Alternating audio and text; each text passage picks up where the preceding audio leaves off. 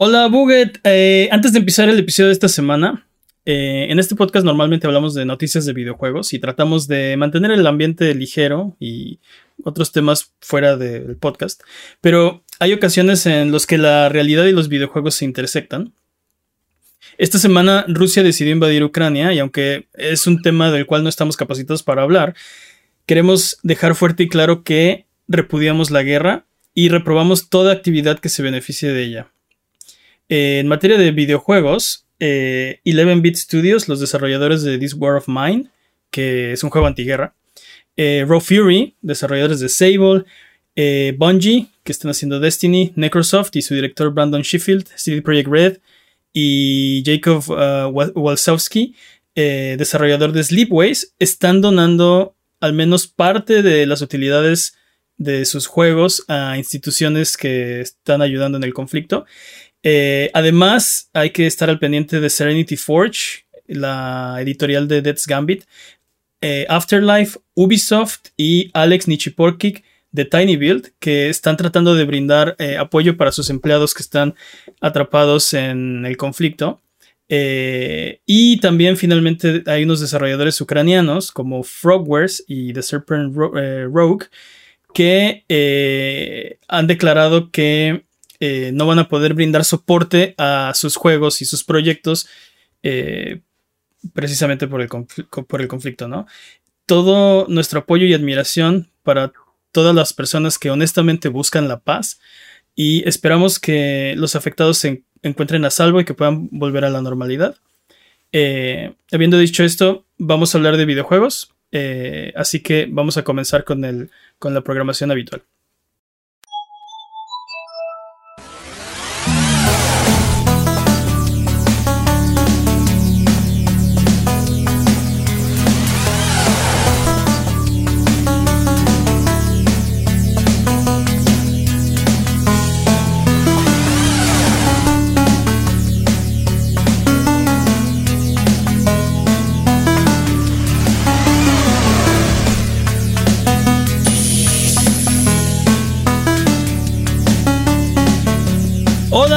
Buget, sean bienvenidos a Sonido Boom, el podcast de Buget, donde hablamos de los temas de videojuegos de la última semana, todas las semanas. ¡Yay! Esta semana hablaremos de que Blizzard dice que tal vez sí va a haber Call of Duty en 2023. Y PlayStation ha revelado el PlayStation VR 2. Yo soy su anfitrión, Mane de la Leyenda, y el día de hoy me acompañan Jimmy Infungible Forens. ¿Cuánto tiempo voy a durar siendo infungible? Cuando sé, ¿cuándo vas a parar? Y el poderosísimo Master Peps, el amo de los videojuegos. ¿Qué de nuevo? Eh, como casi todas las semanas, no fuimos exactamente correctos la semana pasada, así que es hora de las patrañas, la sección eh. donde refutamos las mentiras involuntarias que dijimos la semana pasada. Venga, Jimmy. Superman 64 no se llama así. Se llama Superman, las nuevas aventuras de Superman. Y es para Nintendo 64. El de Commodore 64 se llama Superman The Man of Steel, no Superman 64. O sea, Superman 64 no existe. Es un mito. Fue un sueño. Es, es Mandela. Sí. Es Mandela. es el Mandela Effect, durísimo. Es el Mandela Effect. Durísimo. Oye, Oye, pero Superman, las nuevas aventuras de Superman, ¿es, ¿es el título de ese juego? O sea. Quién sabe, porque eso dice la caja. El, cartucho no dice nada. Y cuando, Eso dice, pero, pero no, le avisaron a marketing ni a nadie más. Y cuando pones el juego solo dice Superman. Entonces. Así, así se llamaba la caricatura, ¿no? Según yo sí. Este, ¿Ah, patrañas? no, eso, eran los competencias de caricaturas, vámonos. Era muy buena y dio origen a, la Liga de la Justicia Ilimitada y muchos shows muy buenos. E, estoy muy, estoy muy sorprendido de que, de que ni Superman las nuevas aventuras de Superman de Nintendo 64, ni Superman Man of Steel de Commodore 64 se llaman Superman 64. Pero todos estamos convencidos de que existe por lo menos un Superman 64, ¿no? Este, no. No puedo creer, dude. Mandé el efecto durísimo. ¿Qué más, Jimmy? Completamente, pero ah, todo, todo, el mundo lo conoce así. Dijimos que Doug Bowser fue a la cárcel. Y no, fue Gary Bowser. Sí, bueno, Doug Bowser Sí, no confundir con Gary Bowser, Doug Bowser, Con CEO Bowser, de Bowser. Nintendo of America, ¿no? Ni con el Rey Bowser, el, Y con Koopa Bowser. Ajá, el rey de los Koopas. Este, lo dijimos bien, pero en una ocasión dijimos Doug Bowser en vez de Gary Bowser. Pero justo ese es el problema, ¿no? Decimos no confundir con. eh, la, la, la, precisamente por esto, ¿no? Básicamente no hagan lo que nosotros. Es- exacto. Hagan Pero lo que bueno. decimos, no lo que hacemos. Muy bien. ¿Qué más? El príncipe Orinas de Final Fantasy Tactics se renombra a Orinus en la versión de War of the Lions y subsecuentes. Ok. Ok. Deci- hablábamos de los, de los nombres y de cómo. Pues parece que nadie vetó estos nombres o no sé. Nadie le revisó la tarea al niño. Sí. Así, tal cual. Y entonces literal Digo- salió el príncipe Orinas así saliendo en pantalla. Está, es, es un juego japonés traducido al inglés por estudiantes chinos. Antiguo. Sí. Sí. Aparte a un, a un inglés muy propio, muy antiguo, la versión original. Entonces, o sea, como que no, es- o sea, nadie pensaba que iba a ser propia, o sea, iba a estar en español propio, o sea, pero lo que hablábamos en, en el episodio pasado es que esas cosas normalmente no pasan, entonces no estoy seguro cuál es el proceso para decidir qué nombres sí, qué nombres no pueden tener los personajes de videojuegos, pero Tactics es particularmente eh, eh, in- infractor en ese sentido. Tiene varios personajes que tienen nombres que en, es- Infame. que en español son Creo- impropios. De- debo admitir que ahorita, hablando de cosas tradu- tra- traducidas en Elden Ring, el, cuando lo cambias de inglés a español, en vez de decir este pecho, dice cofre. ¿Cómo? Eso pasa muchísimo, dude. Este, que, que- que chest lo tradujeron como cofre en vez de pecho. Porque chest significa Ah, ya, ya, pecho sí, sí, pe- sí. y significa cofre. Eh, eso pasa durísimo Porque eh, son traducciones ah, sin contexto. muchas veces. Son literales, no este No, interpretación. no, lo que pasa es que no, o sea, son carecen del contexto, entonces ah, usan la interpretación más cercana que, que tienen. ¿no? Y, O sea, y- y ese es, el cofre torácico. y ese es un problema. Hablaba yo en, en stream en twitch.tv diagonal a Buget de cómo eh, no me gusta, prefiero jugar eh, muchas veces los juegos en inglés por la traducción. Porque, por ejemplo, Final Fantasy XV, la traducción es horrible, ¿no? Y, y, por ejemplo, en Uncharted, me acuerdo mucho de Uncharted 3, hay una parte donde, donde Nathan Drake eh, está hablando de una persona que está viendo a lo lejos y dice, ah, ¿quién es esa persona? ¿Quién es, tu, ¿Quién es tu amigo? Dice Nathan Drake. Pero la persona es claramente una mujer. Debió decir quién es tu amiga, ¿no? Eh, la gente que lo tradujo, como dice Peps, tiene el texto, pero no tiene el contexto. Y hacen la traducción y luego se lo pasan a los actores de voz que lo doblan y luego lo ponen en el juego. Y nadie checa si está bien o no. es, es como teléfono descompuesto donde no puedes ver lo que está pasando, ¿no? Tal cual. Sí. Más o menos. Más o menos porque, o sea, no es como si alguien se hubiera equivocado per se, pero ca- careciendo del contexto, o sea, es que careciendo del contexto, pues hacen lo mejor que pueden. Y de ahí es una cadena, ¿no? O sea, va pasando a diferentes manos. Y, y también mencionar que eso ha mejorado mucho, pero no hay una. eh, eh, no hay. No puedes saber si la traducción está bien hasta jugar el juego, ¿no? Este. Ha, ha mejorado mucho porque ahora llegan los juegos en español. O sea, sí. o en la generación de Play 1 llegaban los juegos con. eh, habían juegos que estaban traducidos, pero estaban terriblemente mal traducidos. Y poquitos. Sí, Final Fantasy 9 era uno de ellos. Pero Pero bueno, el punto es que Orinus. Pokémon. Es Ah, Orinus. la traducción de Pokémon ro- rojo y azul era horrible. Sí, hay muchísimas que sí. Y, y sí ha Podemos mejorado. hacer un, un episodio especial. Podríamos sobre hacer, de hecho, sí podríamos hacer un episodio especial al respecto de Varios, malas ¿eh? traducciones. Varios, fácil. Hagamos Fácil. un podcast especial, o sea, todo el. Ok, Está bien. ¿qué más, Jimmy? Nada más. Basta de patrañas. Si durante la duración de este podcast decimos alguna mentira, nos puedes dejar un mentario. Un mentario, ándale pues. Un mensaje. eh, Bueno, un mentario, que sería mensaje y comentario, como la fusión. Ah, ok. Ah, sí, sí. Eso es, sí. es yo un lo mentario, escuché todo el mundo lo sabe. Sí, sí, todo, sí. todo el mundo lo sabe. si nos puedes dejar una mentada, ¿no?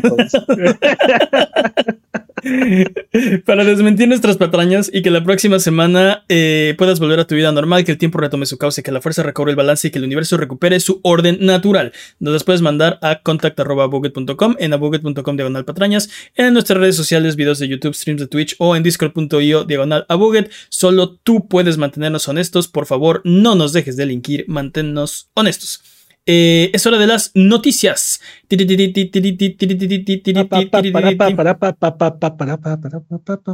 Vamos a empezar con eh, Call of Duty, porque esta semana Papa Schreier de Bloomberg reportó que Activision Blizzard ya segurito había decidido saltarse el Call of Duty de 2023.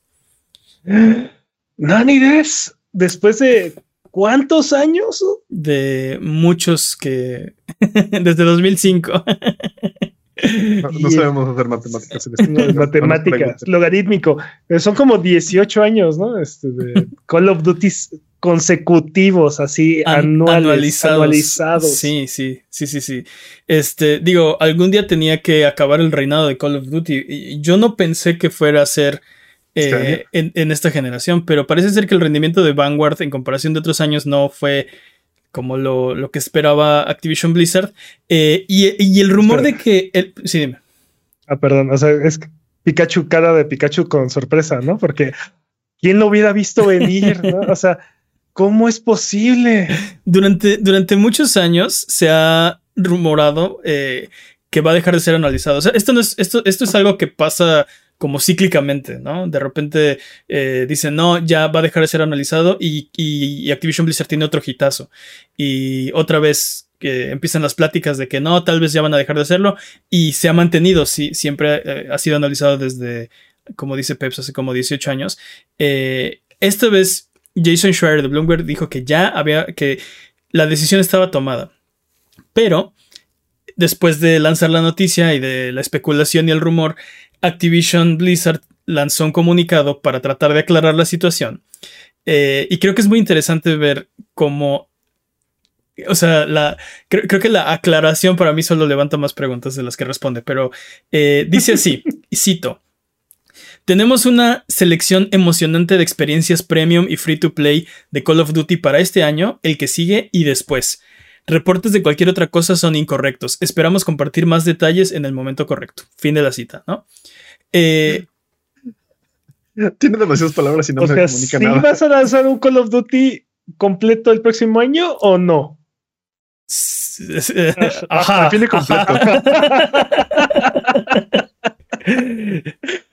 eso.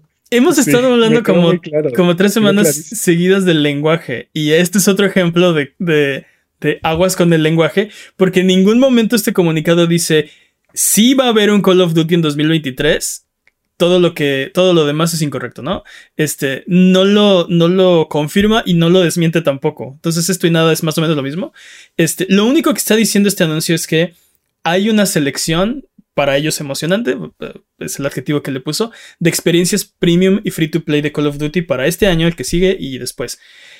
Eso podría ser. eso ya existe, o sea, eso ya existe y no necesariamente significa un Call of Duty nuevo, ¿no? O sea, tienes tu Season Pass y tienes tus, tus DLCs y tienes tus todo, o sea, tu todo y tienes aparte Warzone y tienes Vanguard y tienes. Exacto, define premium, ¿no? Que es básicamente es Call of Duty va a haber, nuevo no sé. Sí, exacto. Call, of, Duty sí va a haber, es lo que está diciendo, ¿no? es que, dude, o sea, esto yo siento que desde hace dos años, tres años era inevitable. Desde que lanzaron Warzone. ¿Y cuál fue? Eh, ¿Fue Black Ops 4? ¿Black Ops 5? ¿Cuál, ¿cuál era? 4. 4 Black Ops 3, ¿no? No, no, no. No, no. 3 todavía fue un lanzamiento ordinario y desde que lanzaron Black Ops 2 los odio. El punto Pero 4, traía, 4 es el que traía el, Battle Royale. No, no Warzone, traía un Battle Royale como tal. Y después sale Warzone como, como un lanzamiento independiente. Este. Y a partir del lanzamiento de Warzone, como que decae esta experiencia multijugador de, de Call of Duty porque todos los, todos los Call of Duty anualizados que salieron a partir de ahí, tratan de integrarse de alguna manera a Warzone, pero siendo su propia cosa, ¿no? O sea, agregamos armas y agregamos contenido a Warzone, pero el engine es diferente y la campaña es diferente y, o sea, la campaña es independiente y los, los niveles de multijugador son independientes y las armas funcionan diferente y, o sea, trae un relajo ahí que no, que no, no es una experiencia este, integrada o conjunta, ¿no? Y tampoco es como si fuera un evento como pasa en, en Fortnite, ¿no? Entonces tienen ahí como, como una situación, este, está desfasada, está, este, sí. Y, y- ¿Cómo? Es un revoltijo. Sí. Sí, dijo otra palabra. Eh, y, y- y lo hablamos cuando, cuando salió Warzone, que si, si Call of Duty estaba tratando de, de volverse una plataforma y de si iba a dejar los lanzamientos analizados y, y bla, bla, bla. Y creo que tiene razón. Este. No, o sea, parece que lo, ti- tienen dos planes de Call of Duties que. que Me están mochando. es- es- o sea, como que tienen dos equipos trabajando en dos proyectos de Call of Duty y no están. eh, Sincronizados. eh, sí, no están hablando. La cosa es que no son dos equipos. O sea, sabemos que hay tres No, estudios trabajando en Call of Duty y aparte tienen a uno trabajando en Warzone. Entonces son cuatro estudios que aparte están alternando. O sea, uno trabaja con, con el primero del- de los de, de los analizados y después el de Warzone trabaja con el segundo de los analizados y, sí. y así y, y se siguen rotando, ¿no? Sí. Entonces, A, a lo que me refiero es que pareciera que, que, que, que no están hablando entre ellos, pero tienes razón. Tienen tres equipos que son Raven, Sledgehammer y Infinity Ward que están rotando. Cada quien tiene como la titularidad de un año. Este, y el, y el equipo, eh, digamos que el, eh, hay otro, otro de esos tres estudios, es el equipo B que le da soporte. Este, y así se van, rotan. Ahora el siguiente año le toca a Raven, el siguiente año le toca a Sledgehammer. Eh, sí, eh, no sé si esto, si esto se, se vaya a cumplir, porque también esto sí podría significar que va a haber un Call of Duty nuevo, normal, como lo esperas en 2023 y no va a pasar nada. Eh, creo que moverse hacia una plataforma eh, es algo que le interesaría tal vez a Activision Blizzard de hacer algo tipo, pues sí, tipo Fortnite, ¿no? pues Ajá. por eso tienen Warzone, ¿no? O sea, porque nos podrían haber seguido vendiendo Call of Duty tras Call of Duty y la gente yo creo que lo hubiera seguido comprando, pero creo que el mercado ahora prefiere estas experiencias que, que son más duraderas y generan como este apego y, y te van te van y van evolucionando conforme avanza el tiempo, ¿no? Pero te van dejando estas estas este estas como recompensas de legado, ¿no? Así, ah, yo jugué desde la primera temporada y aquí tengo esta skin que lo que lo representa, ¿no? O sea, Sí, y cada, cada nuevo Call of Duty es borrón y cuenta nueva, ¿no? Vuelves a empezar, pierdes tu DLC, pierdes tus mapas, pierdes tus skins, eh, y, y también tienen cierta obsolescencia programada. Al hacia el final de, de, de su ciclo, ya no hay tantas actualizaciones, ya no hay mapas nuevos, ya no hay, o sea, y tienes que brincar al siguiente, al siguiente Call of Duty. Y como dices, tal vez guste o no. tal vez es más atractivo para, para Pero- el consumidor eh, mantenerse en el, digamos, en el ecosistema, ¿no? De Call of Duty. ¿Qué pasó, Jimmy? Creo, creo que parte del problema es que tampoco ya no están migrando, ¿no? Ya es como de, ah, ya no, ya estoy harto de tu, de tu modelo, me quedo, me quedo en este porque me gusta más cómo funciona y tu siguiente juego ya no está funcionando tanto. Pero es que aparte, o sea, es, es un riesgo, entre comillas, innecesario, ¿no? Porque te tengo, tengo que convencer a todos mis consumidores que brinquen de un juego a otro. Ujú, Pero aparte tengo que mantener los servidores viejos corriendo, ¿no? Este, porque ni modo que, ni modo que se muera el juego anterior, ¿no? Sí. Y, y ve cuántos años, quién sabe cuántos años tengo que mantener estos servidores fragmentados funcionando, este, con poquita población, ¿no? Este, hay gente que sigue jugando Black Ops 2, ¿no? Este, y, Modern el Warfare. 1 y el Modern Warfare original, ¿no? Y, Y, y aunque hicieron el remaster y lo que quieras, siguen jugando esas versiones. Y- y también el problema es que hay un cambio de. ca- cada juego tiene su, su setting, ¿no? Y. y- y- o sea, tiene, hay tanto contenido ya de Call of Duty de tantos años que podría ser una plataforma. O sea, podrías tener el contenido de Black Ops, el contenido de Infinity Warfare, el contenido de Modern Warfare, el contenido de World War II, eh, en un. en un- Seguramente van a intentar hacer eso. en un ecosistema este eh, sí integrado eh, y que la gente que quiere eh, jugar más World War II lo pueda hacer y que la gente que quiera jugar Black Ops lo pueda hacer. Eh, Creo Ah. que, creo que, oh, perdón. sí, no, dim- dime. Creo que otro problema que tiene la franquicia como tal es que Eh, estamos viendo que muchas de estas este, franquicias y muchas de estas compañías están lanzando el contenido de, los, de sus juegos en otros medios, ¿no? En series de televisión o en películas. Y no puedes hacer una serie de Call of Duty. O sea, ¿quién es tu personaje principal? ¿A quién, a quién pones, no? Este, ¿A Mason? Tendría que ser algo más como de la vida real, pero entonces ya te empiezas a meter en, en problemas de, de, ok, entonces es un, o sea, es una. Es una. Eh, representación histórica de, ah, o sea, de un hecho, de un hecho o no, o qué onda. Y, y sí tiene un problema Call of Duty con que no tiene personajes principales como reconocibles. La franquicia es un hitazo, pero fuera de Price, no se me ocurre. te digo, el, el, único otro nombre que me resuena es Mason, ¿no? Este. ¿Qué significan los nombres, los números, Mason? ¿No? Este, pero. Sí, pero de ahí, de ahí en fuera, o sea, no, no, tienen así como un nombre, este, no tienen un Kratos, ¿no? No tienen un, un Master Chief. Este, pero bueno. Eh, creo que eh, vamos a tener que esperar a ver en qué se materializa todo esto. Eh, repito que creo que este anuncio de Activision Blizzard es nada. Y veamos si se confirma lo que, lo que, lo que dijo Bloomberg. Hasta entonces creo que deberíamos pasar a la siguiente noticia. Eh, porque esta semana también PlayStation reveló finalmente el PlayStation VR Sense, digo, el PlayStation VR 2. nadie lo va a llamar así, así como nadie llama a Superman Superman y si lo llaman Superman 64 va a ser PlayStation VR sensual. Yo así le voy a decir. Te lo voy a decir así. Independientemente de cómo le pongan. Ok. Eh, una, playera, una playera que diga. Esta semana en su blog, Sony posteó el diseño final del PlayStation VR 2. Eh, ¿cómo, parece mucho al 1. ¿Cómo lo ven? Más o menos porque le quitaron las barritas luminosas. Este, ya no tiene el tracking por fuera, parece. Entonces este, ya no necesita la camarita de, del PlayStation. Eh, Gracias. Entonces ya no necesita las luces. Eh, sí. Sí. Entonces no estoy seguro si se. O sea, en ese sentido no se parece. Eh, pero bueno, es, Pero sí como que mantiene la misma estética, o sea, como pegándole más al estilo del PlayStation 5, pero como que va por la misma línea. Tampoco es así de, ah, no tiene nada que ver con el anterior.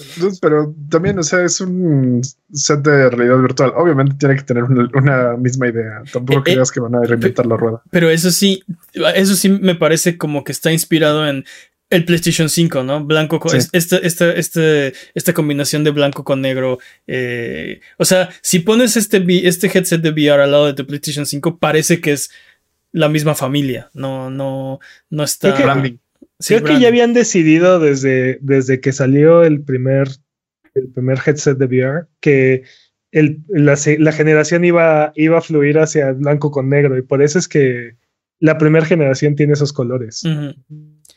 Sí. Yo creo. Eh, tiene, ya sabemos un poco de los specs del, del, PlayStation VR. No lo habíamos visto, habíamos visto los controles, aunque los habíamos visto en negro, no en blanco con negro.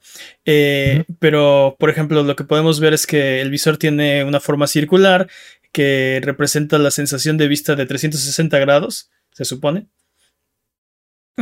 Ah, sí, está bien. bueno, eso, o sea, esto dice. déjanos que nos, nos enamoren con las palabras bonitas. Se supone que está diseñado para ser ergonómico y se hicieron pruebas para ajustarlo a diferentes tipos de cabezas. Eh, el objetivo era crear una pieza que no solo se viera bien, sino que también mantuviera, te mantuviera inmerso en los videojuegos. Ok. Eh, y una cosa muy rara que se me hizo muy raro que lo mencionaran, me imagino que están orgullosísimos de esto, pero tiene un diseño de ventilación inspirado en el PlayStation 5. Y hay, hay, hay, todo un párrafo de cómo diseñaron con una, con una rendija para que el aire, así, están orgullosísimos de su, de su rendija de ventilación que le pusieron a los ojos. Pero lo, lo, que sí es que lo que se supone que va a permitir es que no, no se empañe, ¿no? Con, con tu calor. no sé si era un problema que tenía el, otro headset. Con tu calor corporal. Eh, dependiendo. Este, la, la verdad, no lo no he usado, no he usado mucho el PlayStation VR, pero nunca me pasó. En todas las veces que lo usé, nunca se me empañó. Así que no sé, tal vez ahí. Seguramente es una posibilidad, ¿no? Así como que de repente res- eh, resoplas y se empañe. O sea, O sea, eh, uno, uno que usa lentes sabe de cable. Sí, uno que es lente sabe qué onda. Eh, todavía no tenemos detalles del precio y creo que ese va a ser el punto clave de Mm. si esto ni de la retrocompatibilidad. ni retrocompatibilidad ni disponibilidad, ¿no? Ya, vi- ya vimos como el Steam Deck, ah, sí, disponible, menos en México, ¿no? Tu Zoom, mane, tu Zoom. Menos donde lo quieres jugar. Exacto. Este, entonces hasta ahora lo único que, que sabemos es cómo se ve, sabemos sus specs que están muy impresionantes. Creo que lo que va a definir si esto es un es un hit o no es esto que dice Peps, retrocompatibilidad. Si ya tienes una biblioteca de juegos de PlayStation VR esperando a tu PlayStation VR 2, es, es una razón muy fuerte para quererlo. Ya tienes todas estas experiencias que puedes llegar a jugar en tu casa. Y si el precio es correcto, ¿no? La pregunta es, ¿va a costar más, lo mismo o menos que un PlayStation 5? Yo creo que debería costar menos que un PlayStation 5. Porque se, Pero va a costar más que un PlayStation 5. se supone que es un periférico para el PlayStation 5. Yo no tengo idea. No te puede salir más caro el caldo que las albóndigas. Sí, sí puede. Sí, sí puede. Sí, sí puede. O sea, No Pero- debería. de- ¿Cuánto, de- costa- cuánto costaba el patrañas? Pero ¿cuánto costaba el 1? el PlayStation VR 1, creo que en su lanzamiento costó, costó, cua- 450 dólares. costó ¿no? 400 Una en su lanzamiento, creo que sí. 399, 350. Sí. algo. Patrañas. Sí, patrañas. Sí, sí, sí. Costaba- o sea, costaba básicamente lo mismo que un Play 4. ¿no? El- el headset. Este no va a ser más económico. Según yo costaba menos que el PlayStation 4, pero por 50 dólares. Aparte, Jimmy, la pregunta aquí es, es una pregunta todavía más interesante porque va a, ser- va a costar lo mismo que la versión con disco o la versión sin disco. Uh, Esa es una muy buena pregunta. Uh. Va a estar ahí en medio, ¿no? Sí. Oh. Así de, ¿es más barato que un PlayStation 5 o más caro? Sí. Sí, Sí. exacto. Ambas. Sí, Eh, pues no sé, ¿qué, qué, qué- qué precio sería para ustedes el, el- el No, pun- dude, el no punto sé. clave? Así de. Regalado. No sé, dude.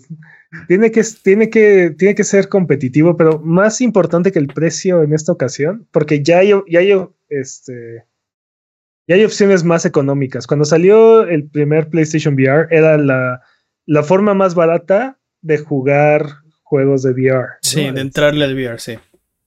Este, yo creo que ahorita ya hay opciones más económicas como el Steam Quest. Creo que lo más importante es que este tenga esa, esa relación valor-precio, ¿no? O sea, Sí, y, y también parece que PlayStation quiere algo más premium con este PlayStation VR 2. El PlayStation VR 1 era obvio que, que era un, un headset VR de, de entrada. No, no quiero decir de entrada porque pues tenías los de cartón, ¿no? Pero digamos que es el de los de, de los de gama alta. No quiero decir gama alta de, tampoco, pero de los que sí pueden jugar, de- o sea, es que de los que sí podían jugar videojuegos. Exacto, de los, que, de los que sí eran para videojuegos, el más barato, ¿no? Ajá, Pero sí. era un headset completo de, de realidad virtual con este con todo lo que podías esperar de- del VR de la época. Creo que en esta ocasión PlayStation está apuntando a más y tiene specs arriba de los de su competencia.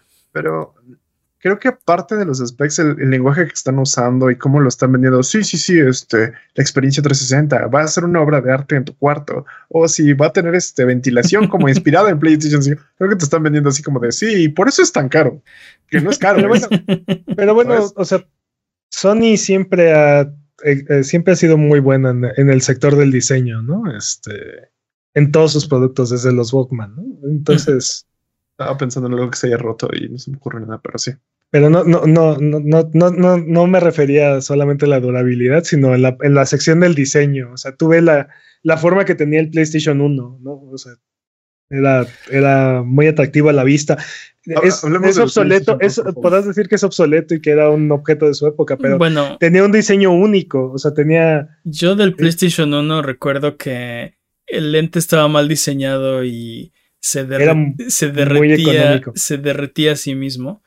Y entonces tenías que poner tu PlayStation 1 de cabeza para que funcionara. Pero Eh, no estoy hablando de esa, no estoy hablando de... Eso, hablando- sino eso estoy es de- hablando de diseño. los- Eso es Estoy diseño. hablando de los argumentos que... No, que porque, mi no argumento. porque el, el, la pieza a la que te refieres era la parte del. Era el láser, tenía una pieza Sí. de plástico que Sí. debía haber sido de metal. ¿no? Que haber sea, sido de metal. Sí. Y después, Pero- des- después lo arreglaron, este, pero sí, el, el Hay como original. 26 modelos diferentes de PlayStation 1. El, el- el original sí estaba. Tenía ahí el fallo. Pero bueno, eh, va- vamos entonces a, a- a esperar. Yo les preguntaba que cuál es el precio. Jimmy dice eh, cero. Peps no sabe. Yo creo que unos 300 estaría bastante, bastante atractivo. Y sería competitivo con otros headsets del mercado. Y, y sería atractivo para los usuarios del PlayStation 5. Que- que- Creo que lo más atractivo de esto es que sabes que puede correr en tu PlayStation 5 y no tienes que estar buscando specs de ensueño, ¿no? Para tu sistema. Y- sí, pero al mismo tiempo el, el- el problema es que siempre va a correr a lo que Ajá, tu PlayStation 5 pueda, ¿no? Este, Sí. Y, y VR al durante la generación de PlayStation 4 era completamente inalcanzable, en- en- eh, incluso en PC. O sea, necesitabas una computadora que costara de aquel entonces 1600 dólares o cosas así. Hoy por hoy no necesitas tanto poder. O sea, bueno, es mucho más accesible, ¿no? O sea. Y las computadoras todo. son mucho más poderosas ya. Este, digo, no tantísimo, no, no, no fue hace tanto tiempo, pero sí el VR es más accesible hoy. De hecho, hay headsets VR que ni computadora necesita, ¿no? Este, Yo creo que, yo, creo- yo creo que el problema más grande para, para el, el PlayStation VR 2 o VR sensual va a ser ese, este, eh, tener software que justifique su precio y su existencia, ¿no? Sí. Este, ese va a ser teniendo el el, Steam, teniendo el, el Meta Quest, o bueno, ya no sé cómo se llama, Oculus Meta, lo que sea, Sí. Sí, sí, este, teniendo ese, teniendo un headset que todo el producto cuesta 300 dólares. Y, se, y es el, el casco de realidad virtual más popular, que más tiene, más gente tiene, este, difícilmente van a haber juegos que demanden mucho más que eso, ¿no? O sea, tienes Uh. Half-Life Alyx y qué más. Uh, pero imagínate, pero el bien sensual tiene el, la sensualidad. Sí, ni, ni, ni a ese precio me hacen querer abrir una cuenta de Facebook, ¿eh? Sí, bueno. ¿Cómo matar, cómo matar un gran producto? Es- Pero tienes razón, el software va a ser lo que va a determinar todo. Ahorita sabemos de, por ejemplo, Horizon Call of the Mountain, que hemos visto literal dos segundos de qué es ese juego. Eh, si es que es un juego. Porque experiencia difícilmente, difícilmente. sí, porque luego son experiencias interactivas en el universo de. Ajá, eso no, o sea. Es, no eso juego. a lo más es un jueguito, ¿no? Eso es media hora, ¿no? Sí, sí, media hora, una hora de. Uy, soy Lara Croft en su mansión y me teletransporto. Y, o sea, de. bueno. Me, me- interesa mucho también Vámonos ya. saber.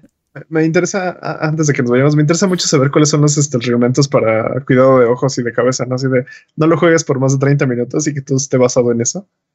Sí. Eh, Sí, la advertencia del güey, toma descansos cada media hora, ¿no? Este, Ah, me, re- Oye, me- no me estás molestando, yo, yo te- yo soy tu dueño. me recordó, me, me recordó este Metal Gear Solid 4 también en las pantallas de carga, así el, Sí. el Snake fumando, te decía, toma descansos, no juegues más de tanto. Es, es malo para tu salud, ¿no? Sí. Y el fumando. Sí, el fumando. Oblígame, perro. Pero bueno, recuerda que Sonido Boom es tu podcast. Así que no dudes en decirnos las noticias, puntos, eventos u opiniones de la industria de los videojuegos que quieres escuchar. Si tienes algún tema que quieres que discutamos, no dudes en mandárnoslo por Twitter, Twitch, YouTube o Instagram para discutirlo en el próximo episodio. Nos puedes encontrar como Buget. También ven a platicar de videojuegos en la semana a discord.io diagonal a donde seguimos hablando de videojuegos entre episodio y episodio. Además, estamos en Twitch de martes de Valer Barriga a viernes de Sonido Boom en las noches para que vengas a pasar el rato, jugar videojuegos. Vamos a reírnos un rato. Eh, ayer se murió Sifu, así que eh, te esperamos ahí. Vámonos con la siguiente sección porque es hora del speedrun de noticias. El speedrun de noticias es la sección donde hablamos de las noticias que son importantes, pero no son tan importantes como para dedicarle su propia sección. La categoría es podcast por ciento. El corredor de este año es Master Peps. Ese estimado está, está muy erróneo. Eh, Tú, tú que no entrenaste tus, tus secciones. sí, debiste, debiste entrenar más este, este run. ¿Estás, ¿Estás listo? Listo. Speedrun de noticias en 3, 2, 1, tiempo. El Game of the Year de este año, ganador de el E3 de todos los tiempos, Cult of the Lamp, llega, llegará a todas las plataformas. Ay, Hype. Ni ha salido, ya ganó el E3 de todos los tiempos. Ya. Play Sí, 5, ya. Play 4, Xbox Series, Xbox One, Switch, PC, ustedes digan. ¿Sabes qué? No, no tengo objeciones. Este, sí, ya lo quiero, lo necesito. El, el, Elden quién? Denme Cult of the Lamb, por favor. Lo, lo interesante de Call of the Lamb es que no es el nombre del juego, es lo que realmente vas a hacer por ese juego, ¿no? Vas a llamarlo culto. Dude, sí lo quiero. Tienes que irte al culto si quieres jugar. Sí. Ok. En nuestra Android sección, ¿cómo que esto no es una noticia de videojuegos? Nier Automata ya tiene confirmado su anime. Sí. Este, en un trailer que mostraron esta semana se ven cómo aparecen los primeros bocetos.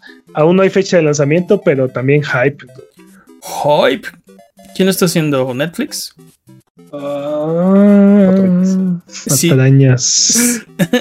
Sí, sí, sí, creo que va a estar chido. Te digo, en este, en este momento no se me ocurre quién mejor para adaptar franquicias de videojuegos a, a la pantalla que, que Netflix. Y si no es Netflix, pues espero, también espero que esté bueno, pero Uh, ¿te, te imaginas que los que hacen este Kimetsu no Yaiba hicieron el anime? Ufo, Con ese Sakuga. Ufotable, sí, dude. Uf, Uy, sí. Ufotable. Muy bien. El conteo regresivo de la semana pasada de Capcom resultó ser un teaser de Street Fighter VI. Literalmente nada más vimos como 30 segundos de, del, del gigantesco cuerpo de Ryu Ajá. y el logo de Street Fighter. No, y Luke también. Ah, bueno, también apareció ahí Luke. El, redi- el rediseñado Luke. Sí, ah, sí, sí, sí, sí, sí, sí, sí, Luke. Ese, No le importa. pone. Ese Ryu hace más ejercicio todo cada Street Fighter, ¿verdad? Sí, sí, Sí, dude, no, pero parece que se comió un camión, dude, completo. Es este, Se se comió- comió un refri como Kirby. Se comió un camión de creatina, ¿no? Está recibiendo el tratamiento de Chris Redfield. Sí, sí, sí, esos bíceps de Chris Redfield sí están. Nada Capcom más, siendo falta, Capcom. nada más falta que el siguiente, el, el siguiente Street Fighter tenga un minijuego de golpear rocas y ya. As- Este, As- Asura en Street Fighter 6 Capcom. Asura en Street Fighter 6. confirmado. Por Pues favor. está en el 5. Bueno, Está como, un, está como un skin, ¿no? Sí, es un skin. Pero, el- pero quiero el personaje. Cague. Tú no lo sabes, pero ese es quién es el personaje. Que esté el personaje y que le salgan brazos de la nada. Estaría, estaría locochón. Este, también anunciaron Capcom Fighting Collection, que va a traer nada más que nada menos que cinco juegos de Darkstalkers. Este, una de las miles versiones de Street Fighter 2, Ujú. pero también va a traer la, este, la primera vez que se porta consolas Red Air, Sí. Cyberbots, Full Metal Madness, este, Super Gem Fighters Mini Mix y Super, Super Puzzle Fighter 2 Turbo. Y todos estos juegos con Rollback Netcode. Así es que Sí. este, solamente por esos cuatro juegos creo que vale toda la pena esta colección. Cinco Darkstalkers. Sí. O sea, es, es la Darkstalkers Collection e invitados, casi, casi. Es así, tal cual. Pero si, a- si alguien quiere un nuevo juego de Darkstalkers, tiene que comprar este juego. O sea, ¿qué, qué, qué otra forma de decirle a Capcom quiero Darkstalkers que Sí, porque Dark, Darkstalkers Resurrection no fue suficiente. ¿no? no? Entonces, No, no, no, no, no. No. Necesitamos un nuevo Darkstalkers. Y te digo, yo, yo con los otros, con los otros cuatro juegos que trae la colección, estoy más que satisfecho. Street Fighter y, y Darkstalkers extra son este. Son, Son buenos son buenos bonos, ¿no? Pero y, y Red Earth. sí, es- Red es- Earth. Eso me sorprendió. Sí, sí, impresionante. Y bueno, el Unreal Engine 5 se acerca a su fecha de lanzamiento y aunque todavía no tenemos la fecha oficial, ya, se ya empieza a circular la vista previa del engine y Epic está pidiendo a los desarrolladores no usarlo en producción, solo irse acostumbrando a las herramientas y así, dude. Así es. Dude, La verdad es que sí me emociona esto de los Real Engine 5. Quiero ver qué, qué jueguitos nuevos nos traen con esto. Sí, Pues ¿qué es se, que son se- qué se- herramientas mucho más poderosas. o qué se- sea, qué se puede hacer con eso? Y, Este, y aparte de Ports de Zelda. si, la, si la experiencia de, De de, Matrix. de Matrix. Matrix. estaba bastante, bastante, bastante chida, imagínate qué podrán hacer. O sea, Y aparte eh, suena que mucho de lo que tiene esa experiencia se hizo de forma automática o semiautomática, ¿no? Entonces, este, el potencial para quitarles la carga a los desarrolladores es, es muy impresionante. Sí. Dude, lo que me preocupa es que quitan este tipo de crunch y encuentren otra forma de hacer crunch. Ah, eso es un hecho. eh, sí, pero, pero eso no, eso no. O sea, eh, eh, eso se lo tenemos que reclamar a las, a las empresas que lo hagan, ¿no?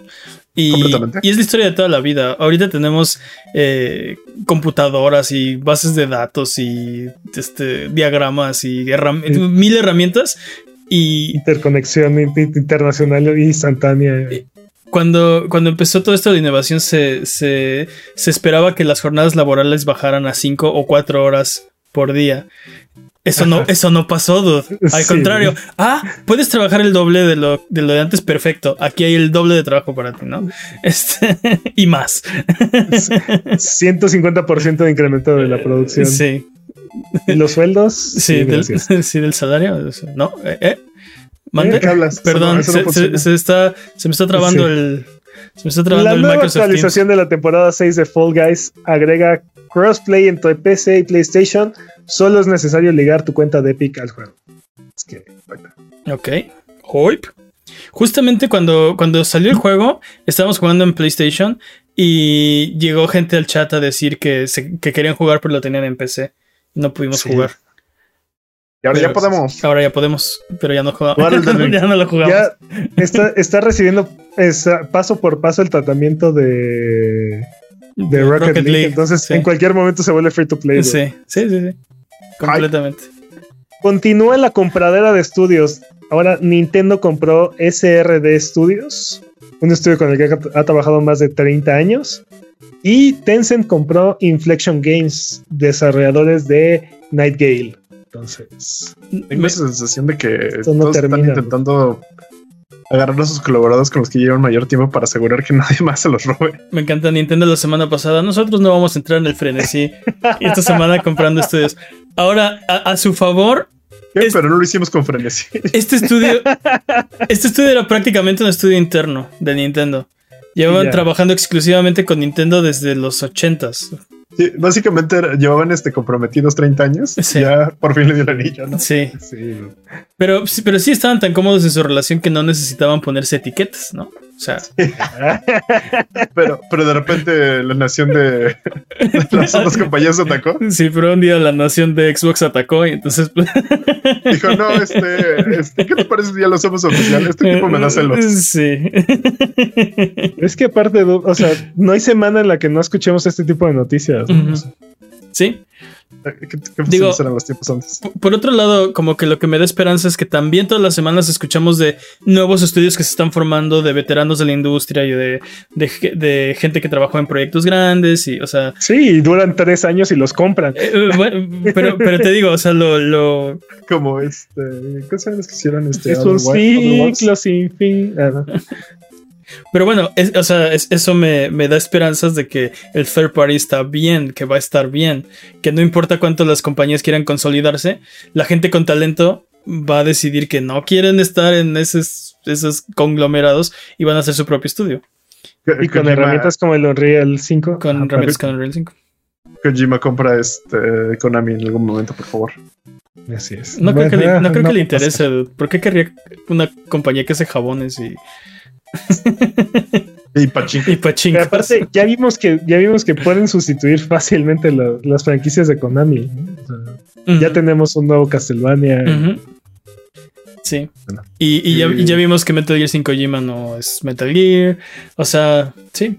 Y, y que Kojima pueda hacer este, cosas raras sin necesidad de hacer Metal Gear. Sí, no tiene razón. Ya tenemos, ya tenemos un contra que no, un, un contra que no es de Konami, un Castlevania que no es de Konami, este, Necesito, necesito nombres. un Dance. Revolution que no es de Konami, un Metal Gear no es nada con Konami, así que no importa. Ahí vamos, ahí vamos. Poco a poquito. Sí, Estamos sustituyendo a Konami. estamos sí, poco a poco, una franquicia a la vez. ¿Te imaginas que el próximo Splinter Cell tenga, tenga consultorías de Kojima? Estaría chido. estaría De- de- deberían juntarse todos estos estudios que están haciendo como los este los este, juegos inspirados en Konami y hacer su propia compañía. Se podría llamar Konami. Anti-Konami. Sí. Oh, no, Guaco- Konami. gua- Guaconami. Esa, esa, esa, ese es gratis, pero pues háblenme si quieren más ideas de Sí. nombres. Bethesda planea eliminar su launcher de PC Oh, oh, por Dios. Este, ya saben, uno de estos launchers que generaba más problemas de los que eh, Solucionado. solucionaba y era completamente necesario. No se preocupen, se supone que todo lo que compraron en esta tienda se va a poder transferir a Steam, pero no tenemos noticias todavía. Es un, es un proyecto que está apenas este, Ah, tomando forma. siempre estas migraciones son una. Son Son, una son un dolor, un de dolor de cabeza. No, tenían por qué serlo, dude. o sea, literalmente puedes vincular las cuentas y, y ya te pasan todo, ¿no? Ojalá O sea, que todo sea fácil. Siento, me- siento, siento que siempre sale algo mal, pero bueno. Siento que esto es Xbox diciéndole a Bethesda, Bethesda, what the fuck. Um, creo que creo que es innecesario porque no necesitas un launcher de, de Bethesda si tienes toda la infraestructura de, de Xbox. de Xbox y pero hay que mantenerlo y hay que darle servicio y hay que tener gente entonces- contratada que, que ¿Por qué pasarías los juegos a Steam? O sea, ¿por qué pasarías la propiedad de los juegos a Steam y no a Xbox, por ejemplo? A la tienda de a la Xbox? tienda de Windows o de, Porque No, me de ocupa la Xbox. tienda de, de Windows. Xbox. PC. No, ni idea, no lo sé.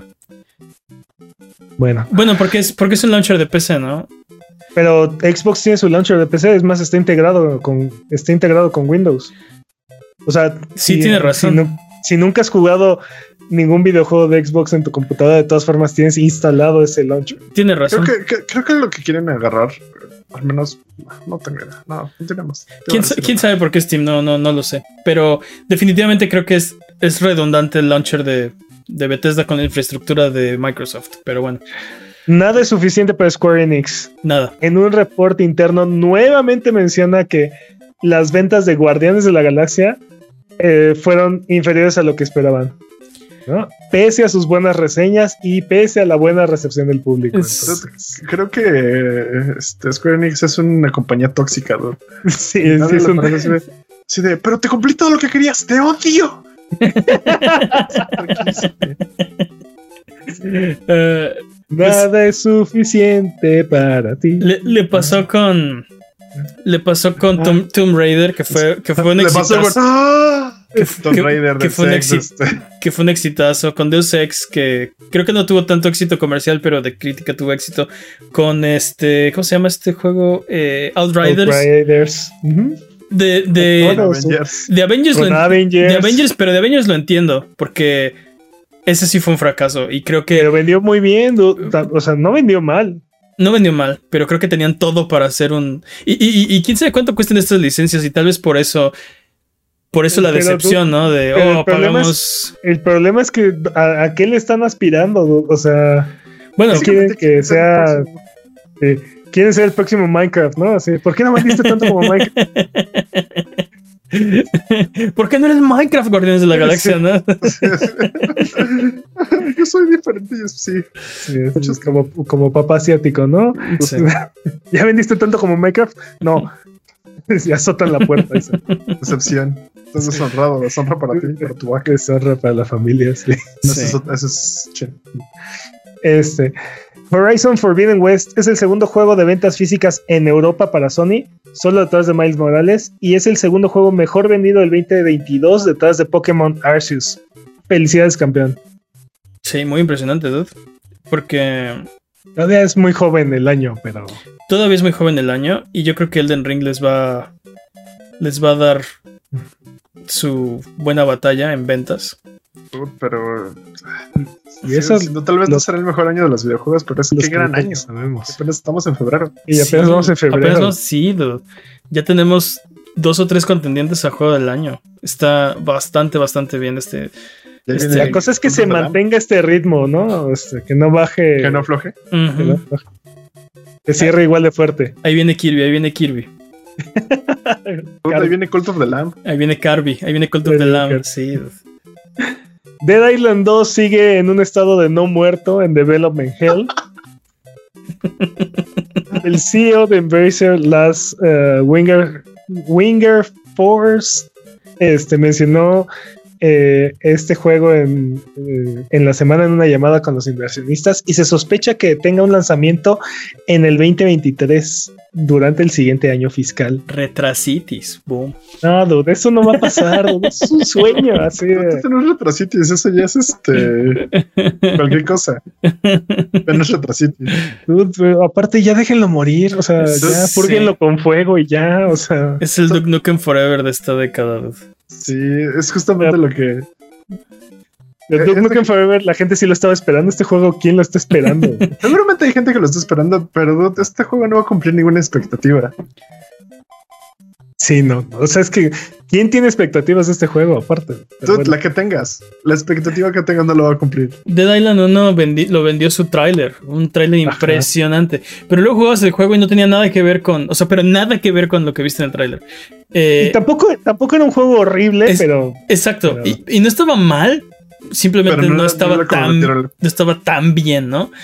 Yo- ya, yo que ya que sabes yo- que es Island, era un 7 sólido. ya que sabes que es Dead Island y que viste el tráiler de Island 2 y que lleva 10 años en desarrollo y no puede salir, como que creo que, o sea, ¿quién tiene esperanzas de que sea un juegazo? No, sé- no sé. Aparte, ya pasó su auge de zombies. Ahorita los nuevos son vikingos. Y si no tiene vikingos, no va, no va a rifar. dude.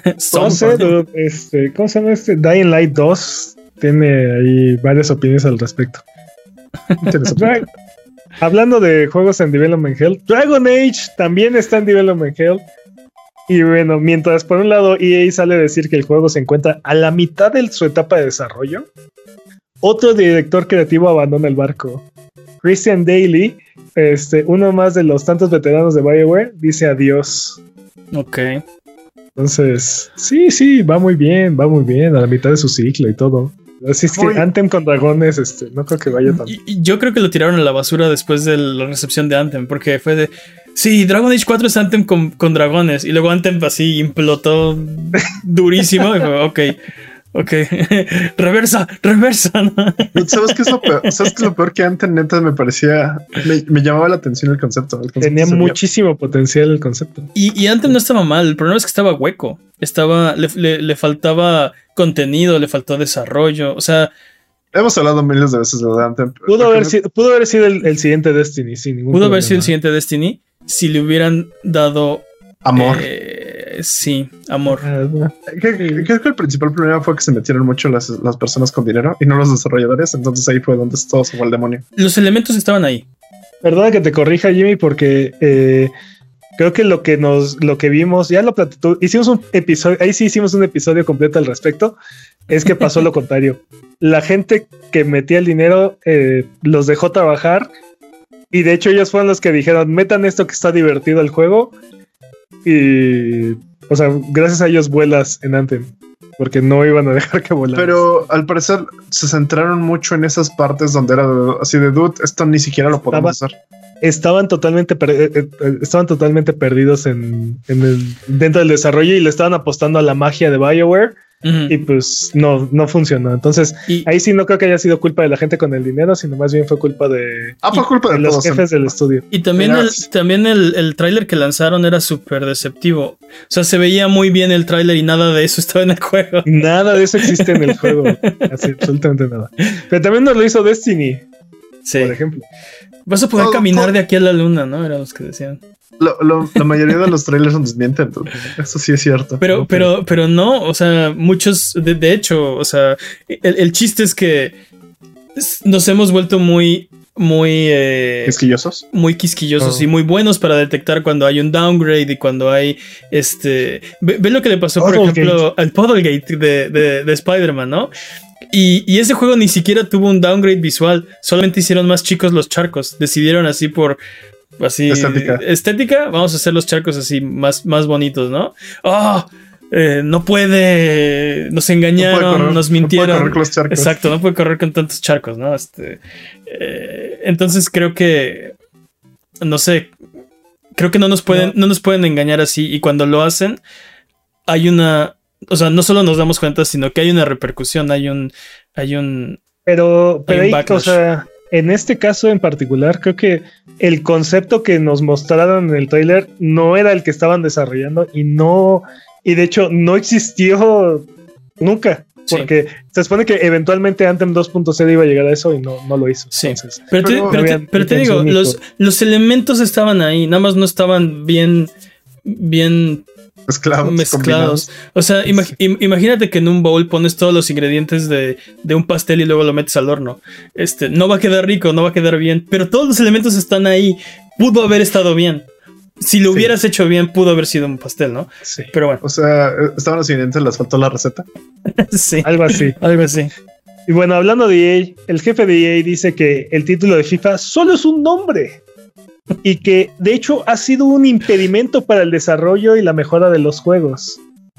Lo que en realidad Andrew Ludbox Wilson quiso decir es que las negociaciones con FIFA van muy mal.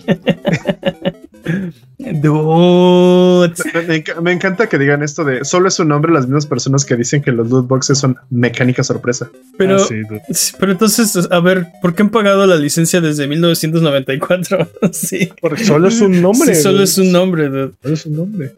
No, y aparte dice, a estas alturas FIFA está más vinculado con los videojuegos que con la misma Copa del Mundial.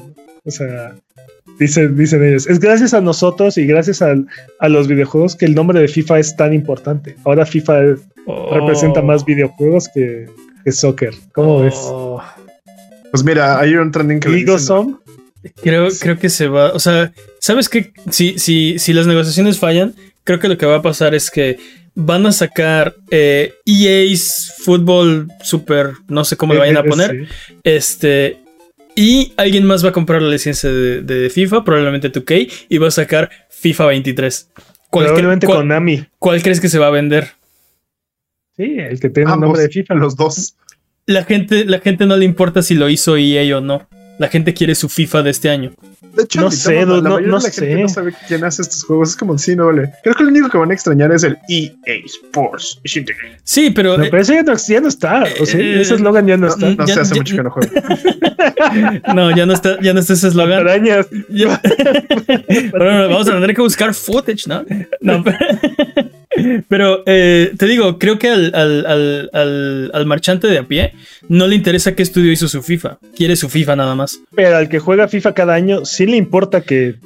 O sea, que EA esté. O No, sea, no, sí le no, importa no. el juego. Yo no, creo- lo único que le importa es que esté actualizado el roster. es- le importa el No, juego, estoy de acuerdo en que les importa el juego, pero no les importa quién lo hizo. No, pero sí, no, pero, o sea, obviamente si cambias de compañía, pues el juego va a ser completamente diferente. Pero si, es que- si sí les importa, si sí les importa las diferencias que hacen a la, a- o sea, los entiendo, la- las actualizaciones que hacen a la, a la inteligencia artificial, la forma en la que se maneja el balón, las habilidades que puedes hacer, todos estos como detallitos que, que cambia cada FIFA con FIFA, o sea, cada año con año, que para la mayoría de nosotros son completamente intrascendentes y podemos agarrar decir es el mismo juego. Para ellos, para ellos es importante y Pero para los los que Los para- jugadores de Nintendo Switch te, te lo niegan, tú. Pero es que, Ah, sí, bueno. pero es, sí. es que eso, eso, eso lo sabemos, eso lo sabemos tú y yo. La gente normal, bueno, la gente que no está tan interesada en la industria, solo le importa el juego. Es, es como si, o sea, no sé, ¿te, ¿te importa quién haga la nueva temporada de Young Justice? ¿O te importa que haya una nueva temporada de Young Justice? Oh, John Justice. O sea, sí, sí, te entiendo. Pero mi, mi punto es, o sea, por ejemplo, cuando, cuando me acuerdo que fue FIFA del 2005 al 2006, cuando cambiaron completamente el engine y cambiaron la forma en la que este, funcionaba la ofensiva y la defensiva. y- este, había mucha gente que jugaba este juego de, de manera casual y recurrente que sí agarró y dijo, es que lo cambiaron todo, lo echaron a perder y bla, bla, bla, y bla, bla, bla. O sea, sí sintieron el cambio. Sí, claro. Este, y, y- y- y si cambia el o sea- desarrollador, lo van a sentir. Este, Sí. pero te digo, si así no, no sabemos cómo van a estar los juegos. En 2023 hay un EA Football, como se quiera llamar, y FIFA 23. ¿Cuál crees que va a comprar la gente? No, ¿Saben qué va Yo a ser creo, que, yo creo que se van a dividir la audiencia, pero creo que el, el juego interesante va a ser el del siguiente año. Porque entonces, este, ninguno de los dos, ninguno de los dos va a vender bastante bien, pero el siguiente año va a tener que demostrar que es el juego superior de soccer y ahí es donde, y ahí es donde vamos a ver crecimiento e innovación. Yo creo que la ¿Sabe- gente va a ir a FIFA 23, independientemente de si se decepcionan o no. Es el que van ¿Saben a qué creo que va a pasar? Que van a ir a FIFA 23 y se van a quejar con EA porque no saben que cambiaron de... de- Oh, está se los aseguro. increíble. Se los aseguro. Sería maravilloso, me encantaría ver eso. Dude, he trabajado mucho tiempo en servicio al cliente. Eso va a pasar. Qué maravilloso. Eso va a pasar. ¿Qué más? pues Gabe, por fin nos explicó por qué Steam baneó los NFTs. Y básicamente dice que la razón es que pese a que la tecnología del blockchain es muy buena, las cosas que se están haciendo con ella no necesariamente lo son. Este, y como ejemplo menciona que eh, dentro de Steam el 50% de las transacciones que recibían con criptos eran fraudulentas, lo cual no está nada bien. No, no, eso no está chido. Y lo hemos hablado mucho, ¿no? Este, tecnología de blockchain es tecnología. Videojuegos blockchain en este momento son muy decepcionantes, o bueno, no están a la altura de, a mi estándar, de lo que es un juego divertido. y bueno, ¿dónde están los juegos en, esa parte? ¿no? Y continuando con el tema de los NFTs, el productor de Final Fantasy XIV dice que no habrán NFTs dentro del juego. Este, acompañado de estas buenas noticias, la, prueba gratuita de Final Fantasy XIV regresan. Este, por si no saben, pueden experimentar todo el juego de nivel 1 a nivel 60 sin restricción alguna y sin costo alguno, por si tenían dudas. Y aparte de eso también, sumado a la escasez del PlayStation 5, anunciaron que van a continuar apoyando eh, la versión de PlayStation 4 durante un periodo de tiempo este, extendido. Así es que... Puras buenas noticias por parte del equipo de Final Fantasy XIV. Este. Sí. Como que ellos sí hacen su investigación de mercado y dicen, oye, creo que no les gustan los NFTs. Pues no, no vamos a meter NFTs. Claro, claro que, no, porque hace, tienen... hace cuatro semanas hablamos de que el presidente de Square Enix dijo que el, metaverso y no sé qué. Este, o sea, no, no, yo, no. Yo me refería a los del equipo de, Tranquilo, tranquilo, no me linches. Me refería al equipo, de, Final Fantasy. El equipo de Final Fantasy 14 es como el equipo, eh, es como Respawn dentro de EA. Le está enseñando a Square Enix cómo hacer las cosas correctamente. Así de así. Son de wildcard. Así, sí, así. Así se hace, así se hace un videojuego, mira.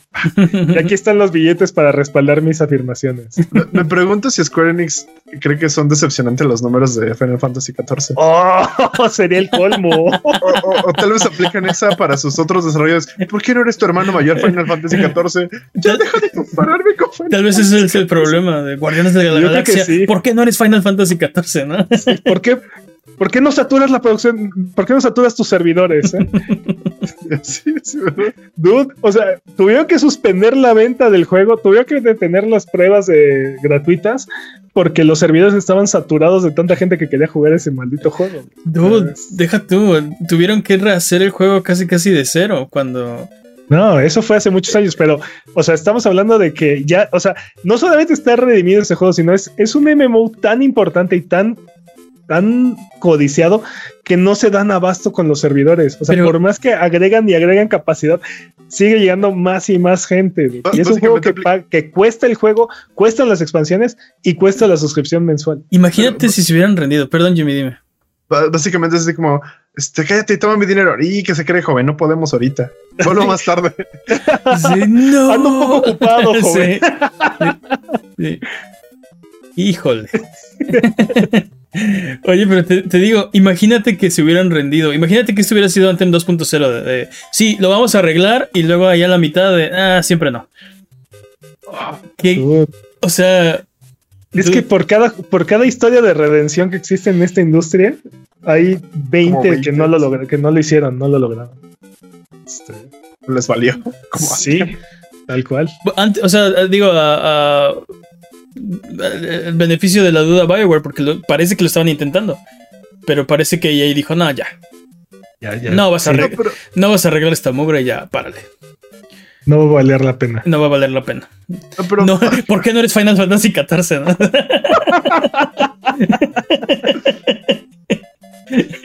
¿Tú crees que tenga que ver el hecho de que eh, el juego, el producto final, tiene una suscripción mensual? O sea, ¿crees que eso haya sido un factor. No, porque si no, No Man's Sky o Battlefront 2 o no sé, varias de, estas historias no se hubieran redimido. De, hecho, creo que juega en su contra, porque hay otros juegos que también son MMOs, que también que no tienen la suscripción. Este, eso debería ser más atractivo. E, eso, eso es un fenómeno Final Fantasy XIV, porque no debería funcionar su modelo de económico, pero funciona. Y como dices, la gente, la gente no se da abasto a manos llenas quieren Final Fantasy XIV, entonces. Twitch regresa a Xbox. Woohoo. Esa es la noticia. Y bueno, recuerdan que durante las últimas dos semanas hemos estado hablando de el 2DHD de Square Enix. Sí, Pues es bien sabido que Square Enix escu- escucha este podcast es bien y sabido, han sí. anunciado que está considerando hacer más juegos en 2DHD, Woohoo. particularmente remakes de juegos de Super Nintendo. Así es que Ay, Oh, ¿Cuál nos falta? Todos, todos nos faltan. Pues sí, Chrono nos faltan Trigger. todos. Chrono Trigger. Eh, estaba pensando, ah, lo primero que se me vino a la mente fue Final Fantasy, pero acaban de sacar la Pixel Remaster. Collection, entonces no van a ser, no, pero, no va a ser ningún Final Fantasy. Chrono pero Trigger. no, no, pero imagínate, o sea, imagínate Final Fantasy VI, digo, sí, pero pero te digo, acaba de salir el remaster, No, Pixel pero Remaster. no importa, dude, no, no Cállate. importa. Final Fantasy VI con 2DHD, Yo encantado. ¿No, ¿no lo preferirías? No sé. Si está bien hecho, sí. Sí, sí. Bueno, tiempo. ¡Tiempo! Tú tienes que aprender a manejar el RNG de nuestros comentarios, ¿eh? Dude, es que fue. ¿Te aventaste pues, dos vueltas o qué? No fue. sí. No fue ni percent, fue 100. Sí, 100%. Vamos de regreso. Am, vámonos con eh, nuevas fechas. Tenemos nuevas fechas para ustedes. Eh, Aperture Desk Job, un juego de Valve para Steam Deck. ¿Qué diablos? Va a salir el primero de marzo. Es un, es un juego pequeño para demostrar los controles y las capacidades del Steam Deck. Entonces es como un. Es, es, ¿Astro es- Astrobot de, de Steam Deck. Eh, Astro Boy, Astrobot, Astrobot, ¿verdad? Astrobot. Siempre le digo. Astro, siempre le digo mal. Astro Boy es un, Astro Boy es un. Es Sí, uno sí, de los sí, primeros ani- ah, mangas, es un, animes. es un manga anime. Ajá. Eh, primero de marzo. Y eh, Epic- Ep- Apex. Dale, pues. Apex Legends Mobile Beta está disponible esta semana en México y otros nuevos territorios, pero no nos importa nada. no, está disponible en, en nueve territorios y México. Entonces, si están en México, es una. Es su oportunidad de entrar al beta de Apex Legends Mobile. Sabemos que está separado, está separado de Apex Legends, entonces eh, no van a Sí, tener. no, no va a haber PC Master Race que nos esté Es- aplastando como eh, gusanos. Exacto, exacto. Eh, disponibles esta semana recomendaciones de Abuget. ¿Qué tenemos, Jimmy? Tiene dos The Witch Queen DLC para PlayStation 5, 4, Xbox Series X, X, Xbox One y PC. Y te faltó Stadia. Hype. Ah, sí, ignoré, ¿También va a ignoré salir el comentario, ignoré el comentario de Peps. Oh. Est- Stadia me falló a mí, ¿no? ¿Por qué no eres este Luna? ¿Por qué no eres, por qué no eres Final Fantasy XIV todavía? Sí, así. Hablando de Final Fantasy XIV, Final Fantasy VI, Pixel Remaster Collection. Te digo que acaba, acaba de salir. Sí, sí, sí, sí, salió esta semana. Salió esta semana. Y, Estás bien informado. Ah, claro, de Final Fantasy siempre, papá. No le decía Peps así como de, estás bien informado de eso. Ok. Ah, Martes Dead para PlayStation 4, 5 y PC. Oye, ¿y si tuvieron que cambiar la versión de. Sí la cambiaron. Sí, sí la tuvieron que Este, cambiar. Sí la Eh, No lo, cambiaron. no lo juegan en PlayStation. Este juego Este, salió, salió la semana pasada en Xbox y PC, ¿no? Me parece Sí. que sí. Está, está interesante porque lo que hicieron fue parte de la censura que hicieron, si quieres hablar de, lo- de la censura, parte de la censura que hicieron no es en sí quitar contenido, sino lo cambiaron, es decir, ciertas partes en las que tú tienes que tomar acción, mm, llamémosla activa, ahora simplemente son estas cinemáticas. Sí, o sea, le quitaron la parte de videojuego al videojuego. Eh, yo soy abogo, soy a- abogo porque los videojuegos son el entretenimiento superior. Entonces hicieron película a mi videojuego. Quiero mi dinero de regreso. Prefiero jugar la versión. inferior. Prefiero jugar la versión de Xbox, que es la superior, O la de PC. o la de O PC. de PC. O sea, bueno, el juego Entonces- donde sea un videojuego, ¿no? Eh, pero O bueno. sea, se ve que está bien, se ve que sí te, te vuela unos los haces un rato, entonces... Pero, pero ese era el propósito del juego. Por eso la parte jugable, tú lo tenías que hacer. O sea, tú fuiste el que calculó mal y mató a Yoshi, ¿no? básicamente... Eh, sí, sí, es- sí, sí. eh, ese es el punto. Ese es el punto de los videojuegos. de- de- no estás viendo cómo el personaje hace cosas. Tú lo estás haciendo. Es tu culpa. Es, Twitch difiere. es tu culpa. Twitch, Twitch difiere, dude. Bueno, Twitch puede venir y, No. poner su, y poner su queja en este buzón que tengo aquí. Eh, Señor Twitch, no lo haga, por favor, lo amamos. Y obviamente Elden Ring para PlayStation 5, PlayStation 4, Xbox Series X, S, Xbox One, PC. El creador de 40 minutos de tu personaje es divino, lo amo. Dude, ya vámonos a jugar Elden Ring, por favor. Vámonos. Ya vámonos. ¿Qué más, dude? Tiempo. Ok, entonces es hora de frotar la lámpara maravillosa y, sub- subirnos a las y subirnos a las alfombras voladoras para irnos a la tierra de los descuentos. Arbano, ¿qué nos tiene esta semana? Esta semana para PlayStation de No No No Naughty Games en 15 dólares. Son tres juegos. Este, valen mucho la pena. This War of Mine, The Little Ones, está en 4 dólares. Ok. Para Xbox Y, The Witcher 2, ¿vale? sí, no nada, estaba, iba a hablar de. Este es uno de los estudios que está donando sus, sus Exacto. ganancias para, para apoyar a, a instituciones que están ayudando en el conf- conflicto de Ucrania. Entonces, si les interesaba, este es un buen momento porque está en descuento. The Witcher 2, Assassins of, Assassin of Kings, está en 45 pesos en Xbox. Y Don't Starve Giant Edition está en 50 pesos. Uf, Para Switch, Hollow Knight está en 75 pesos. recontra, uf. Y Dragon's Dogma Dark Horizon está en 350 pesos. También. En PC, This War of Mine Final Cut está en 45 pesos en Steam. Igual lo mismo si quieren donar. como, Bueno, es, como estos. Sí, si quieren ap- apoyar a alguna institución. Y Super Hot está en 80 pesos también en Steam. Y si ninguno de estos precios les parece, Chris Tales está gratis en la Epic Game Store. Y, Clásico. los, y bueno, este no está en oferta, pero se los recomiendo ampliamente. Lost Ark es un MMO este, free to play que está disponible en Steam. Así es que No hay más barato que gratis. Eh, Dude Crystal tiene, tiene una trama un poco sosa, pero lo, lo disfruté bastante. Y es un juego colombiano, me parece. Entonces, ¿Te extrañas? entonces está interesante. te lo debo ahí. Eh, también ya sabemos cuáles son los juegos de los servicios de suscripción de, de- del mes de marzo. En PlayStation van a dar Ghost Runner, Ark Survival Evolved, Team Sonic Racing y van a dar como bonus Ghost of Tsushima Legends, Ok. el modo multiplayer de Ghost of, o Ghost of Tsushima. En Twitch van a dar Madden NFL 22, Órale. Surviving Mars, Crypto Against All Odds, I'm I'm Looking Inside, Pester Quest, Sting World Quest, Hand of Gilgamesh y The Silliness of the Wind, Madden Sí, sí. 22. Madden 22. Ok. ¿Sal Órale. de este año? No, ¿Sabes qué? ¿Sabes el- el- pero no tiene tanto que salió, tiene como tres meses más o menos, cuatro años. Cuatro. Este.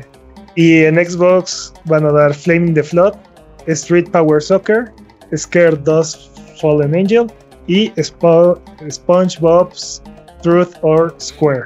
Flaming the Flood. Me lleva- llevaban varias semanas que está Es como en oferta o gratis. presente, ajá. sí. Y siempre digo, oh, se lo quiero jugar.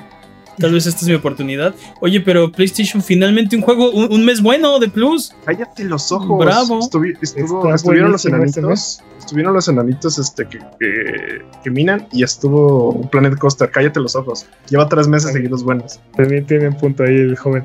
Pero Dude, Ghost Runner y para mí Sonic- Team Sonic Racing y Ghost of Tsushima Legends es un gran juego. Todo esto es y, un gran y- mes. y Ark, todo, sí, está bueno el mes. está bueno. Ok. Y- Vámonos. Ok, pues entonces vamos de regreso. Eh, recuerda que esto es Sonido Boom, eh, el podcast de videojuegos de Abuget. Puedes escucharlo en vivo todos los viernes en la noche en twitch.tv diagonal Abuget o todos los lunes en tu plataforma de podcast de confianza o en formato de video en YouTube. Eh, la liga del canal está en la descripción de este episodio si quieres ir a ver el video. Ya nos vamos, pero antes de irnos, vamos a hablar de algo retro, porque aquí en la retroesquina de Pablo Rubalcaba, Otra sección. la retrosección, retrospección. Eh, Retro, retro. Todo lo que tenga que ver con retro entra. así que venga, eh, ¿quién, ¿quién se quiere aventar un, un juegaxo clásico? Un retroclavra- retroclavrado. no, no llevamos tantas semanas hablando de, de juegos retos y ya no estoy seguro si, estamos repitiendo no, pero ¿Qué? Es. Llevamos como cuatro Sí, semanas. Y, y dos han sido Final Fantasy. Así es que quiero hablarles de Final Fantasy Tactics, ¿no? No, dudes, quiero hablarles de una de las gemas oscuras del PlayStation 1. ok.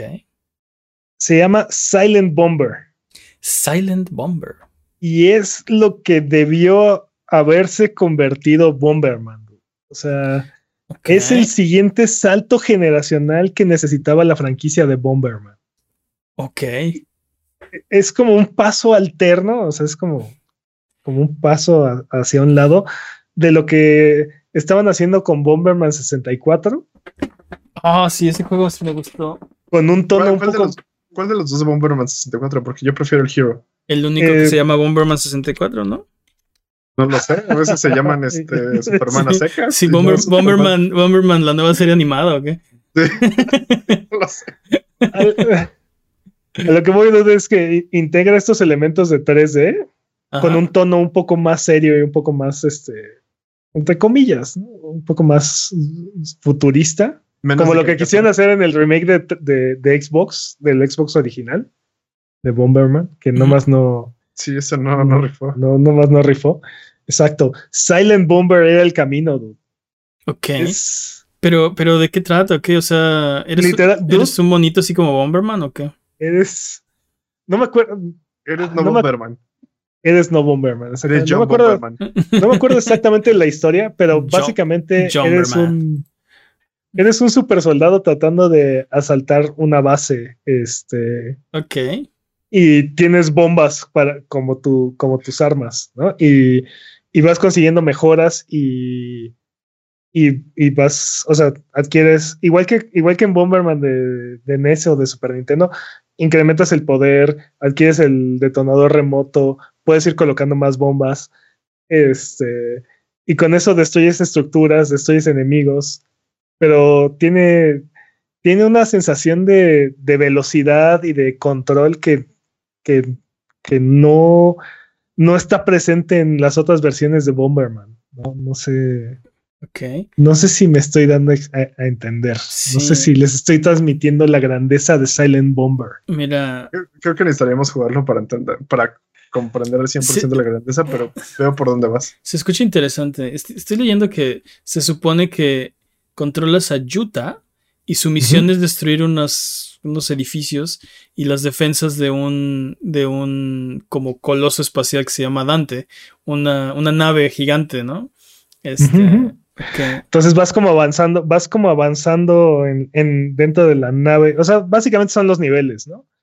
Este, y, y vas destruyendo las defensas. Pero te digo, la parte, la parte interesante es como tus armas son estas bombas que, que tienes al más puro estilo de Bomberman y las puedes poner en el piso o las puedes aventar. como este, Sí. Al más puro estilo Bomberman. Al- Sí, sí, tal cual. O sea, te digo, es, es- es Bomberman. es el siguiente paso, es el siguiente paso que debe haber tomado Bomberman y para el PlayStation 1 creo que es una obra maestra. Sí, Y, me da, y, y es una lástima que no hay na- nada que haya reiterado en esa fórmula o, o la haya terminado de pulir este, y la traiga a esta generación. Estaría increíble. Sí, porque creo que Bomberman tuvo una regresión ahí medio rara. Cuando salió Bomberman 64, a mí me gustó mucho ese juego, eh, porque llevaba como el concepto de Bomberman, pero a un nivel más arriba, ¿no? Ya, eras, ya era 3D, había niveles y tenías las mecánicas de Bomberman, o sea, de poner bombas, como dice Pepsi, y, y- y patearlas para, para eh, destruir enemigos, avanzar en un nivel y, al- y eventualmente pelear con jefes. Y aparte tenía una historia, eh, o sea, tenía una trama. eh, estaba muy interesante. Y después siento que Sí. siguientes versiones de Bomberman volvieron a, bueno, Bomberman, ¿no? Bomberman 94. Se llama Bomberman 94. O sea, la- el, el Bomberman de, de Super Nintendo. Este, No me acuerdo cómo se llama, Bomberman 94. pero sí, o sea, sí, sí, podrías. Pero, o sea, el, el punto es, sí, como dices, este, todos los Bomberman posteriores a ese son, son reiteraciones del Bomberman de Super Nintendo. ¿no? Sí. Y, este, y aparte no hay, no hay nada que tome como esa fórmula o como esa, Bueno, esa idea de bueno, atacar con El bombas. Battle Royale de Bomberman. Excepto el. Sí, hay un Battle Royale de Bomberman, no está tan chido. Eh, El, ¿cómo se llama? Había, todos, los, todos los multijugadores de Bomberman son Battle Royale. Me está viniendo un juego a la cabeza que se llama. No me acuerdo cómo se llama, pero era. No estoy seguro si era de, de Bomberman. Algo así como Bomberman, pero como futurista. Y estaba bien, y estaba bien feo. Sí que se menciona, creo que mencionaba de Xbox este Peps. El reboot de, el reboot de Xbox se llama Bomberman.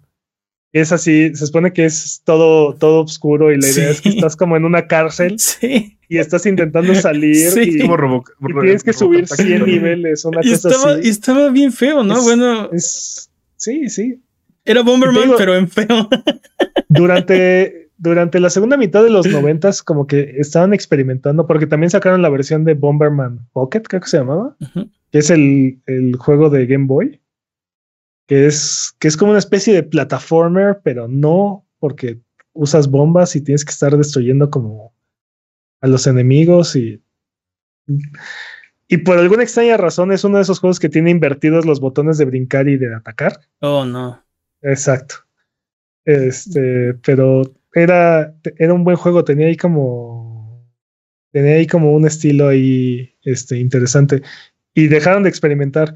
El punto es, Silent Bomber es una obra maestra, es una gema oculta del, PlayStation 1 y es nos muestra el potencial que pudo haber tenido la franquicia de Bomberman y entonces vuelve a todas las cosas que hemos visto de Bomberman completamente decepcionantes.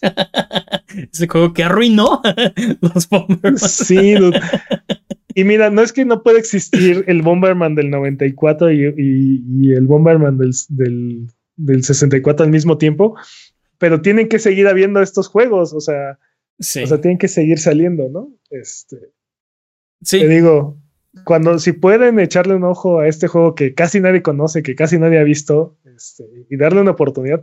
Aparte es súper fácil de, de, agarrar, pero es bastante, es difícil de dominar. Este, ok. Toma un rato acostumbrarse a los controles como para empezar a hacer los combos y, y hacer estrategias pros. Ajá, poder pasar el nivel sin que te hagan daño, porque tienes tu barra de vida, pero este, es muy fácil cometer un error y matarte tú solo, como en, Bomberman. o, como con las bombas de verdad, sí. Sí, o, no saberte colocar para evitar a los enemigos, entonces este. Sí, Bomberman tiene una curva de aprendizaje ahí bastante, bastante este, agresiva. Sí, porque las reglas son sencillas, pero como que no, no, cuando empiezas a jugar Bomberman no, no tienes esta, esta vista periférica, no, no, no, no, no, estás pensando con bombas. Exacto, no estás pensando con bom, bombtales, no sé. Eh, eh, eh, hay, hay, hay, muchas cosas que están pasando y no estás consciente de cómo todas las consecuencias que, que, que puede haber. pero después de, después de jugar un tiempo, como que empiezas a, es, es una cosa rara, empiezas a, despertar esta conciencia extraña y ahora puedes anticipar sin, sin cambiar nada. Tú, tú, sigues siendo, o sea, teniendo las mismas habilidades y poderes que todos los demás, pero tienes esta, esta percepción, ¿no? Este, como que tu haki de observación se despierta o no sé, y, y te empiezas a volver bueno. O sea, no, no hay otra. No, eh, hay otra forma como de decirlo mejor. De repente eres bueno en, en Bomberman, ¿no? Sí, sí, sí digo, empiezas a pensar con portales, ¿no? O sea, con, bombas, ¿no? Este, sí, igual, igual te digo, pasa con Silent Bomber. Entonces, si no lo han visto, si no lo conocen, denle una oportunidad. Si, si lo conocen, si lo han visto, prediquen. prediquen la, la verdad de Silent Bomber. Silent Bomber le fue mal porque era muy callado. Mm. Tal vez. Sí, Tal vez. Es, posible, no predicó suficiente. ok, pues entonces vamos a, vamos a dejarlo ahí. Eh, buen hallazgo, Peps. Me gustó Silent Bomber. No lo topo. Lo voy a tener que buscar. Se lo recomiendo ampliamente. Ni lo ubico. Así que Abuget, muchas gracias por aguantarnos el día de hoy. Esto ha sido todo. Recuerden seguirnos en redes sociales, en Twitter, Twitch, YouTube o Instagram como Abuget o en discord.io diagonal Abuget. Nos pueden encontrar eh, ahí todas las semanas. Estamos platicando de videojuegos. Nos ayudan mucho con sus likes, con sus comentarios y su buena onda. Si les gustó este episodio, recomiéndenselo a sus amigos. Si no les gustó este episodio, recomiéndenselo a sus enemigos. Eh, muchas gracias, Jimmy. Un placer, como siempre. Muchas gracias, Peps. Encantado. Muchas gracias al chat chat Buget que se desveló aquí con nosotros. Eh, ¿Algo que quieran decir antes de terminar el episodio de esta ocasión? Porque no eres como Final Fantasy XIV. bye bye. Come on, everybody!